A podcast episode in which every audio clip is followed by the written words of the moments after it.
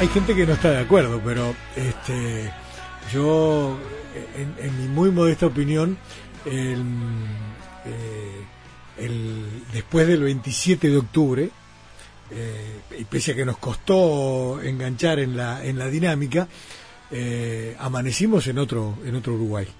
Este, uno que ya no es aquel de la predominancia de la era progresista, sino que comienza otra, otra, otra construcción. Este, y acá hay un, hay un fenómeno político interesantísimo para reflexionar, que además no es de ahora, no es, no es un, no es si bien obviamente cuajó en este proceso electoral, es un, es un largo proceso que, que, que está en marcha y que ahora va a tener etapas importantísimas antes que termine el año, con la construcción del nuevo gobierno, la, la reestructuración del frente y su vuelta al rol de la oposición, y lo que va a ser la sociedad, las organizaciones de la sociedad civil y demás temas que estamos eh, mirando y convocando a distintas voces para que nos ayuden a pensarlo. Pero hoy queríamos de vuelta mirarlo desde el ángulo de la academia, ¿verdad? Y pedirle a uno de los hombres que además por suerte siempre nos ayuda a, hablar en voz alta de estos temas, el doctor Jorge Lanzaro, para que nos ayude a, a pensar y a reflexionar sobre todo esto. Jorge, buenas noches, ¿cómo estás?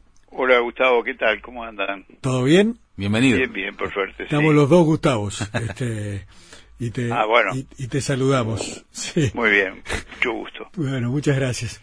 ¿Cuál es tu primera, tu primera impresión de, de, esto que es, es un, fenómeno eh, de, de, de, importancia, ¿no? De, de, nivel de mayor, de alguna manera, ¿no? Eh, sí, sin duda. Es decir, me parece que sí, claro, es importante, sobre porque si uno mira en, la perspectiva de, tres gobiernos sucesivos del Frente Amplio. Si lo miramos más en, larga duración, este, que haya alternancias en el sistema político uruguayo y en el gobierno, no es un fenómeno tan extraño para el Uruguay. Yo diría que por suerte, este, por suerte digo, más allá de lo que uno pueda pensar sobre tal o cual partido, sobre tal o cual gobierno, este, la alternancia es eh, es bueno desde el punto de vista de, la democracia, es bueno los cambios. Siempre se dice en, los códigos de ciencia política que tan importante como poder elegir un gobierno es poder dejar que siga gobernando un determinado gobierno, es decir, cancelar el, crédito de un determinado gobierno. Desde el punto de vista de democracia es muy importante que los gobiernos sean electos, también es muy importante que los gobiernos que gobiernan pueden puedan ser, deselectos, ¿no? claro. bueno, pero esto es en, una, te digo brevemente, así como una nota al pie, desde el punto de vista de América Latina, más generalmente, este, la democracia de América Latina que ha ganado bastante en las últimas décadas, digamos, de los años 80 en adelante, con algunos baches, con algunas tropezones, con algunas lastimaduras, pero, pero ha ganado más que en otros periodos históricos, tenía como una de las asignaturas pendientes eh, la posibilidad de que las izquierdas llegaran al gobierno por vías electorales, por vías competitivas, democráticas, pacíficas, y no necesariamente por revoluciones como había llegado en otros momentos. Este, y esa fue una asignatura que efectivamente eh, dejó de estar pendiente y las izquierdas llegaron al gobierno, e incluso llegaron al gobierno en, muchos países de América Latina. faltaba otra materia pendiente, de alguna manera, es que las izquierdas dejaran de estar de gobierno también por este, vías democráticas, por vías, digamos, de alternancia más o menos eh, pacífica, cosa que ha no ha ocurrido de la misma manera en todos los países. En algunos países ha habido alternancia, en Chile, en Argentina. Este, en otros países ha habido eh, las salidas de las izquierdas por la vía de, crisis políticas o de situaciones críticas. Este, fue el caso de, de, Lugo, Paraguay, el caso de, Brasil de alguna manera, el caso de Bolivia recientemente. En el caso uruguayo es una alternancia este, que, bueno, eh, de alguna manera eh, creo que, la democracia uruguaya sale fortalecida. No solo eh, es la mirada de todos los actores, de los que ganaron y de los que y de los que no ganaron, digamos.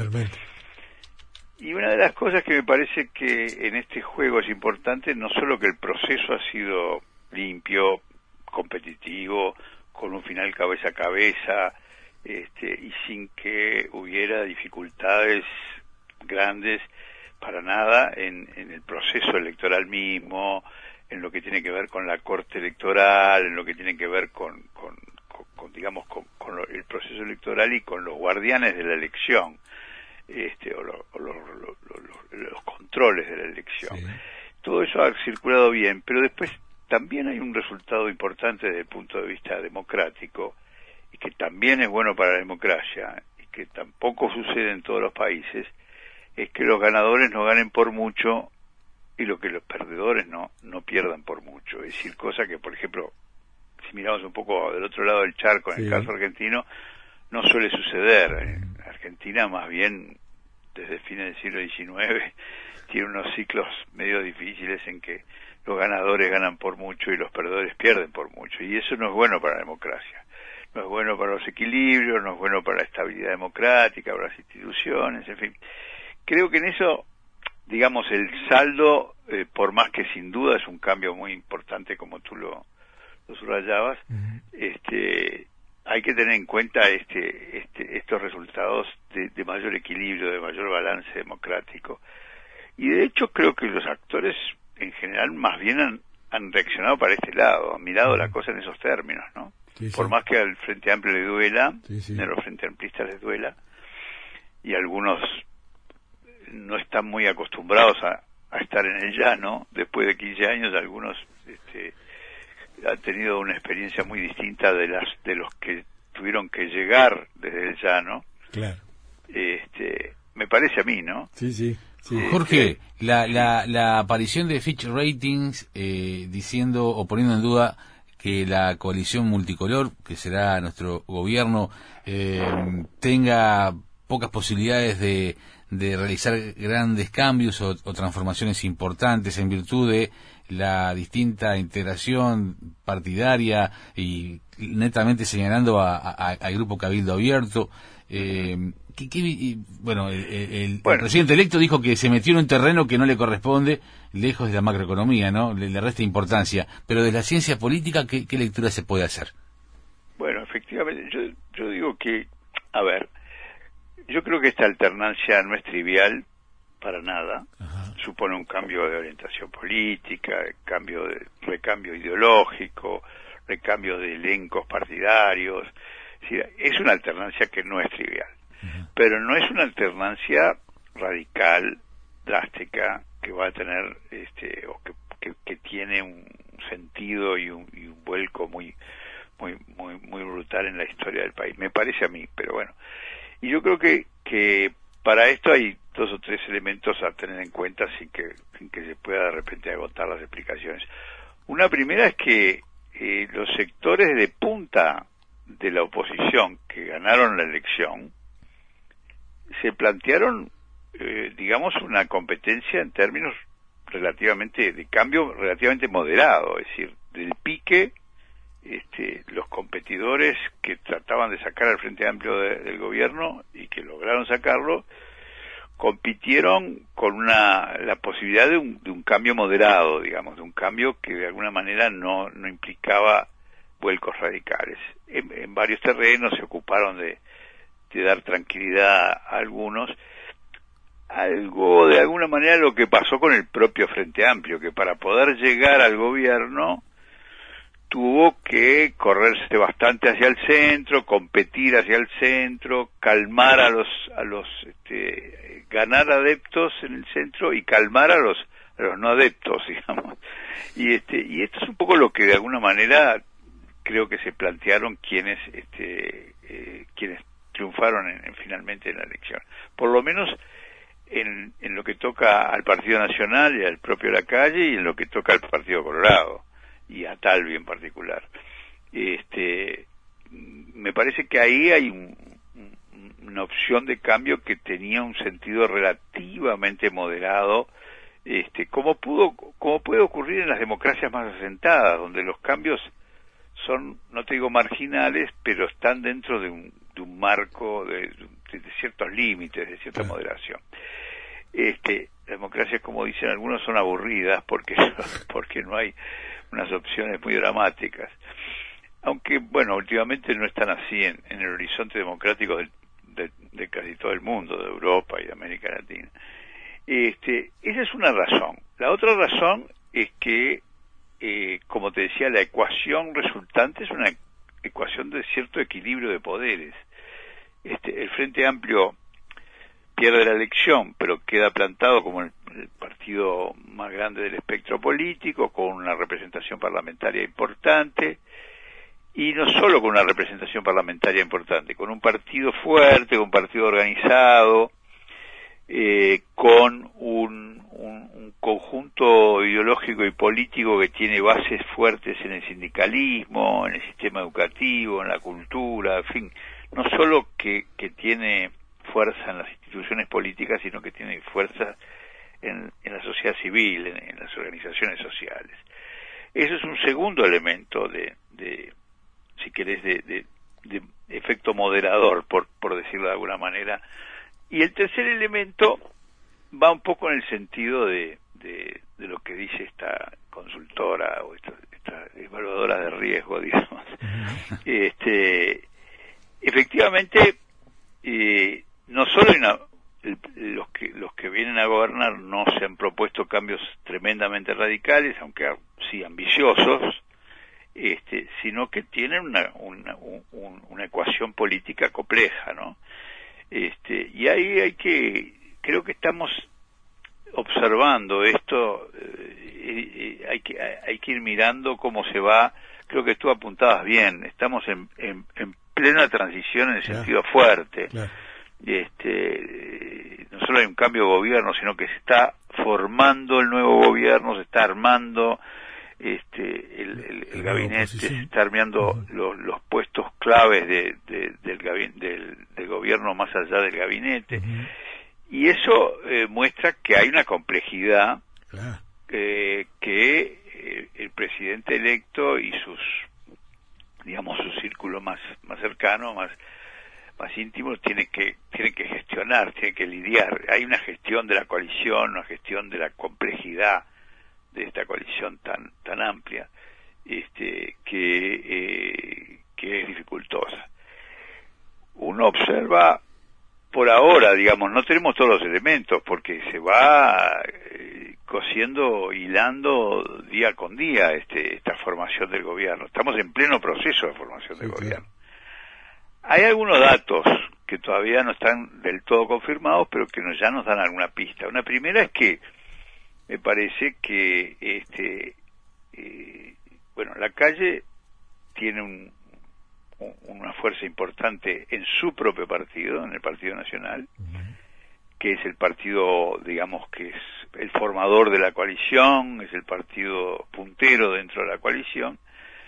Este, con una distancia con respecto a los otros, no será una distancia enorme, pero es una distancia importante, digamos, está, en el orden del 30%, y además ha hecho un trabajo eh, importante en el sentido de armar el gobierno con, eh, digamos, todas las fuerzas del, del, Partido Nacional dentro del gobierno.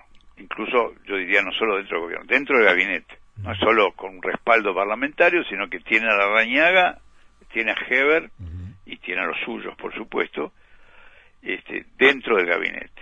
Y eso es un punto bastante importante eh, eh, que, ha aislado razonablemente, ha hecho lo que, digamos, un gobernante haría razonablemente, que es reforzar eh, su fuerza frente a un entorno de dificultades o debilidades relativas. Este, el otro elemento que me parece a mí es que también ha tratado de reforzar el centro presidencial propiamente dicho, la presidencia de la República como, como núcleo de gestión política importante. Y ahí, bueno, la figura de, Álvaro Delgado eh, y, de, y, de, los otros que están en, en la Secretaría de la Presidencia, en el entorno de la Presidencia, es importante porque no es una figura cualquiera, no solo es alguien muy cercano al presidente, muy al presidente electo que, que viene, sino alguien que tiene su propia densidad política, su propio peso, que tiene una trayectoria parlamentaria, que tiene una trayectoria de relacionamiento con los con los suyos y con los con los que son que pasan ahora a ser la oposición, con la propia gente del Frente Amplio. Es una figura, digamos, de un secretario de la presidencia importante. Este, si no es un jefe de gabinete, es un es un bueno un buen ministro de la presidencia, diría en todo caso. Este, eso también es interesante, porque a veces hay que ver también cómo se, cómo se arma el casco, cómo se arma el gabinete, cómo se arma algunas piezas importantes.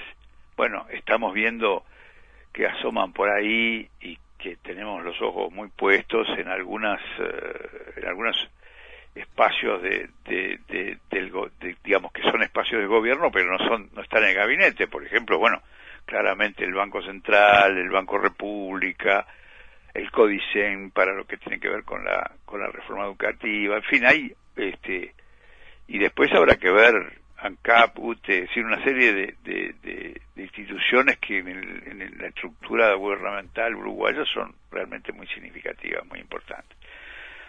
Entonces, me parece que ahora vamos hilando eso en el sentido que eh, la calle se ha ocupado de reforzarlo fuerte. Y después hay un como circunferencias, ¿no? Como podríamos decir como algo así como círculos concéntricos, ¿no? Este, el, el siguiente círculo concéntrico es los colorados. Y dentro de los colorados hay un círculo concéntrico que podría, hay una figura que podría ser más un socio más firme de la coalición, que es Sanguinetti, y un socio de la coalición que va a ser firme o que va a ser leal, pero que también es un socio competitivo y que en algún momento va este, a, tener que, que, responder a su lógica competitiva más allá de la lógica coalicional ahora, inmediata, cercana, ¿no? Que es Talvi. Y luego hay otro círculo en, en ese círculos concéntricos que es la figura de Manini y del de Cabildo Abierto, digamos, de Manini básicamente y su señora, digamos, donde es un socio, me parece que aparece por ahora menos comprometido con el negocio societal, que tiene una vocación coalicional, pero que está más en, en el bordecito de la coalición. a mí me parece que eh, tiene un proyecto propio, ¿no? Este... No, bueno, todos tienen proyecto propio. Es también Talvi tiene un proyecto propio. Eh, eh, entra en una, en una sociedad de socios competitivos que no dejan de ser competitivos, que están mirando de reojo el momento que, que de, alguna, de, alguna manera este, la calle fue muy claro en esto porque cuando, cuando marcó la forma en que trata de armar el, el, el gobierno, este, decía que, que en, los, en los ministerios eh, trataba de poner gente de, suya, del Partido Nacional, y, y, digamos de obediencia presidencial, para decirlo más fuertemente, por dos razones. Una porque, bueno, lo ayudaban para la composición política del quehacer de cada ministerio. Cuando no son ministros directamente suyos, como fue ser el ministro de Educación, el ministro de Defensa, ¿no? Eh, digo, estoy hablando de, Pablo da Silveira o de, Javier García. este, entonces, tener a alguien suyo en los ministerios es importante. En la escala jerárquica del ministerio, ministro, subsecretario, director general, es importante. Hay que mirar cada ministerio en esa troika que es muy fundamental. este, por ejemplo, Relaciones Exteriores no tiene un ministro propio porque va a ser Talvi, pero tiene a alguien de, digamos del, hueso cercano que es que va a aparentemente que va a ser el director general, ¿no? Jorge Fernández Reyes, que es, este, es una figura cercana que ya tuvo ese rol en otro en otro en otro ministerio, creo que el ministerio de Álvaro Ramos en otro en otro gobierno, el gobierno de Sanguinetti. Este, entonces eso es importante para tener alguien que de alguna manera asegura la, las posturas o la, el hilado de políticas que el presidente de quiere de alguna manera aspira a que cada ministerio tenga más allá de la agenda de ministros que no son suyos, que son socios de la coalición. Pero además lo dijo porque la coalición se rompe en cualquier momento, alguno de estas figuras sale y él quiere tener en los puestos, digamos, de esos ministerios, figuras que puedan asegurar el relevo sin grandes este, sin grandes turbulencias, que no tenga que salir a buscar a alguien para reemplazar un ministro colorado o, no o, digamos no blanco o incluso de repente del propio Partido Nacional pero que no es de su, de su círculo cercano que no tenga que sacar. Entonces, ese tipo de cosas es, es muy importante en el proceso de formación. Y acá lo que vemos es lo que tú decías, bueno, eh, Manini tiene una posición más más este más distante digamos. Es decir no entra en el gabinete él personalmente no entra su señora tampoco aparentemente por lo que está apareciendo no esto está todo por por confirmarse pero es así. Es posible que tenga ministros pero no ministros de gran calado político de gran este visibilidad visibilidad y compromiso representativos. Es decir, vos me decís Luis Alberto Heber y, a la gente le suena. Luis Alberto Heber es cabeza de un, de un sector del Partido Nacional. La Rañaga es cabeza, o Talvi es cabeza, Tabaré Viera es, digamos, del hueso eh, fuerte de Sanguinetti, ¿no? Entonces, la gente sabe de, qué estamos hablando cuando estamos hablando de un ministerio que tiene una, representación política fuerte. Incluso Defensa Nacional con la posibilidad de, de Javier García. Bueno, Defensa Nacional, digamos, es del, del, del, círculo más íntimo de, la calle, ¿no? Los cuatro ministerios fuertes, ¿no? Pero ministerios fuertes, pero digamos son ministerios que, que de alguna manera este, responden directamente, son hombres del presidente, ¿no? Este, por más que tengan agenda propia, que tengan fuerza propia, pero son hombres del presidente, son hombres del Partido Nacional. Eh, yo me refiero a los que no son hombres del Partido Nacional, pero que la gente cuando, cuando, cuando, que no son gente directamente eh, de, la línea del grupo de, la calle, pero que, pero que inmediatamente la gente identifica. Acá, este, vamos a ver las personas, las figuras que pueda poner eh, Manini, si es que, le asignan algún ministerio, como es probable que le asignen, no son figuras, pueden ser figuras competentes, pueden ser figuras con perfil técnico, pero no figuras con un, una, una representatividad política, un compromiso político nítido, ¿no? Este, que, se vea la, la, la, presencia, el compromiso de, de, de Manini con el gobierno. Y, y, con eso de que él va a estar en, en, en, el, en el Parlamento eh, contra lo que probablemente hubiera querido, lo que seguramente hubiera querido este la calle. La calle, claro, hubiera querido tenerlo en el gabinete, en el Consejo de Ministros, que estuviera todos los días comprometido no solo con las acciones del ministerio que le toca en suerte, sino con las acciones del conjunto del gobierno a través del Consejo de Ministros a ver, para poner un ejemplo, más parecido al gabinete del primer gobierno de Vázquez. claro, sí, sí. Donde estuvieron todos los, jefes, políticos del Frente Amplio este, metidos, porque tenía prácticamente a todos, a todos los, sí, sí. sí, salvo Michelini, este, prácticamente a todos.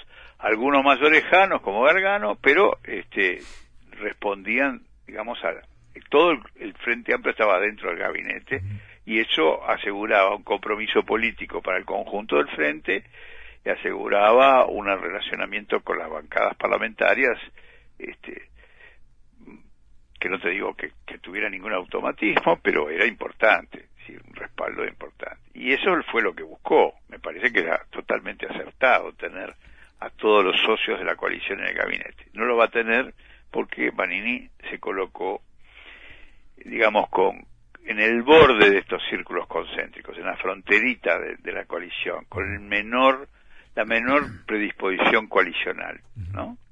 Y si uno puede pensar en círculos concéntricos, el círculo concéntrico mayor es de la calle y Partido Nacional, después el, que viene con el Partido Colorado, que a su vez puede tener diferencias entre Sanguinetti y Talvi, y finalmente este tercer círculo que, que sería el, el, de, el de el de Manini.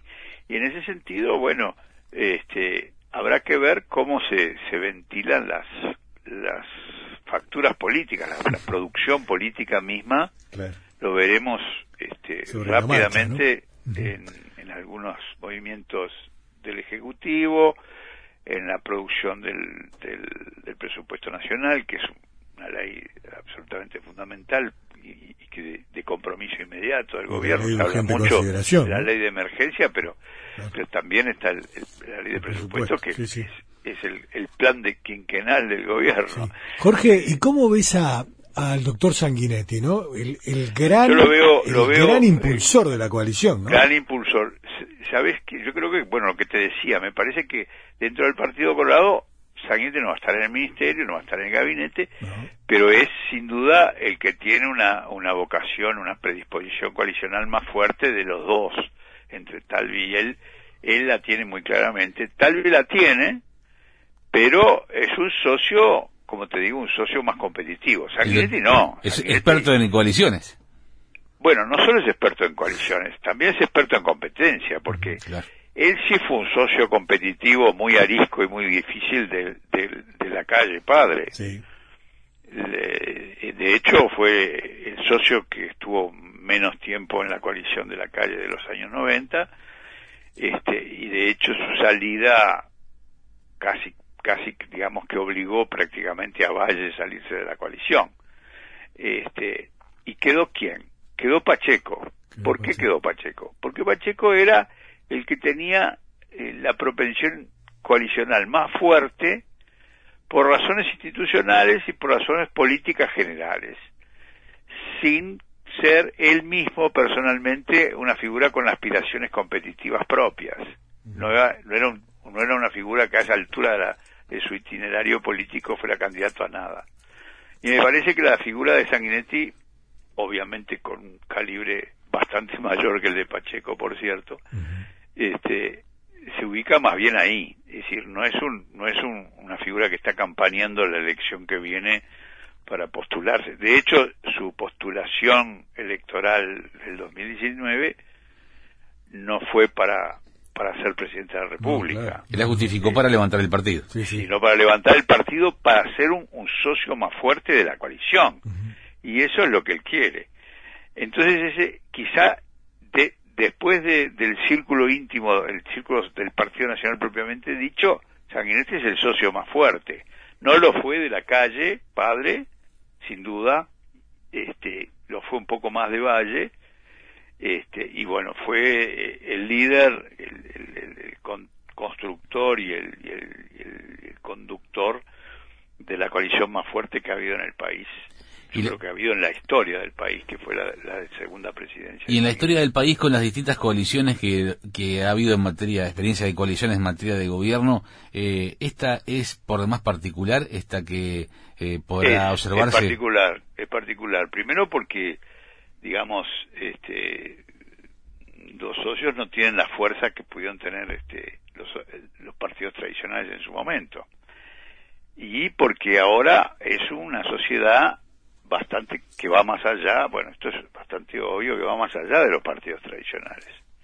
Este, no es una sociedad entre el Partido Colorado y el Partido Nacional como las que hubo en la dictadura de Terra, entre Herrera y, Terra, este, o como la que hubo eh, en el gobierno, la presidencia de la calle, este, entre el Partido Colorado y el Partido Nacional, o la que hubo después con la presidencia, la segunda presidencia de Sanguinetti. Entre dos siempre más, más, fácil, ¿no? A, pesar de que cada partido tiene su interna propia, pero... Más fácil, no sé, este, eh, no eran no eran fáciles. Ajá. Si le preguntás a los, uno, nene que... de Jorge Valle, te van a decir que, eso es pesado, Uno nene que... que, la calle y el herrerismo eran socios difíciles.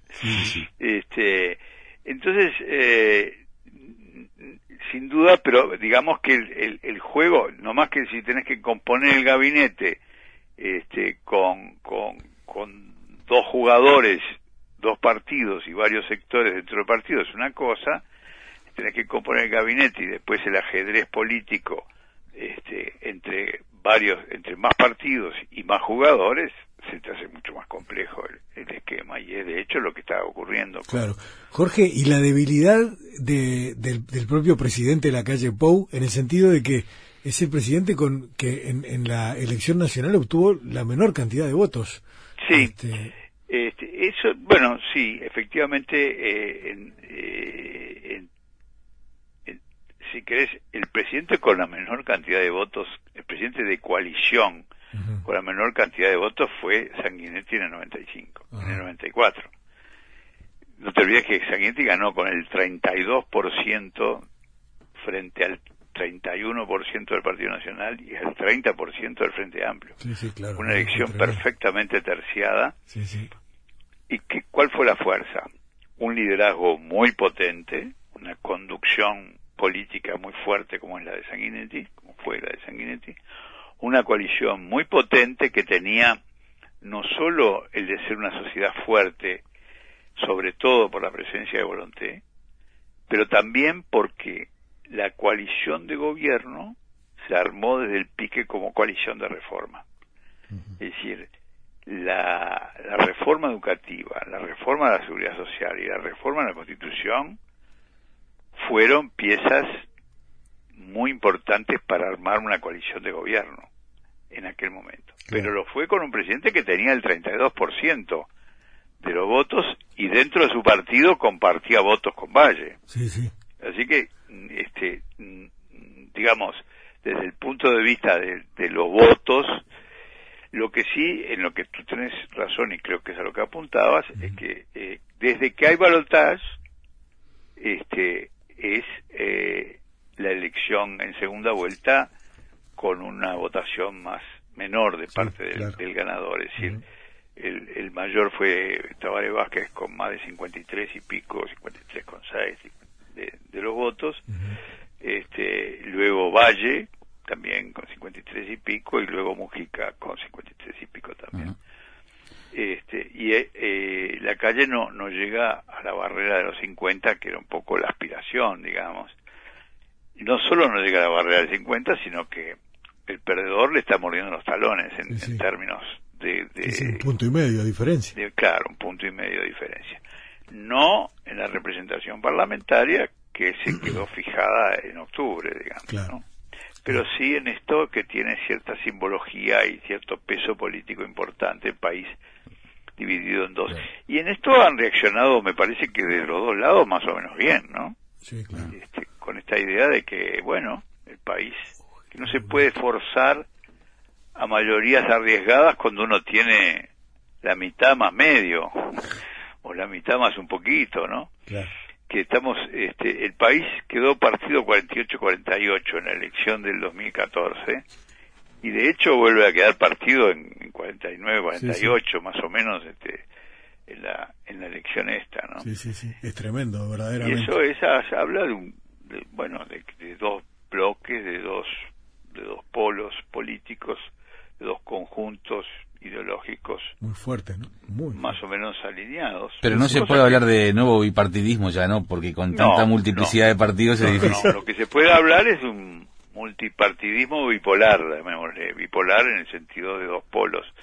Este, eh, multipartidismo alineado en dos bloques, como suelen ser los bipartidismos, porque los multipartidismos, perdón. Este, claro, que no son homogéneos, ¿no? Obviamente. No, que son, no son homogéneos, o sea que hay dos bloques que están compuestos por distintos partidos. Este, no son dos grandes partidos, sino dos líneas. Cuando los los, los multipartidismos no se alinean en bloques, bueno, ahí sí que empieza el baile. ¿eh? Mirá España, que no terminan de armar gobierno. Ahí está. Este, u otras situaciones complicadas. Sí, totalmente.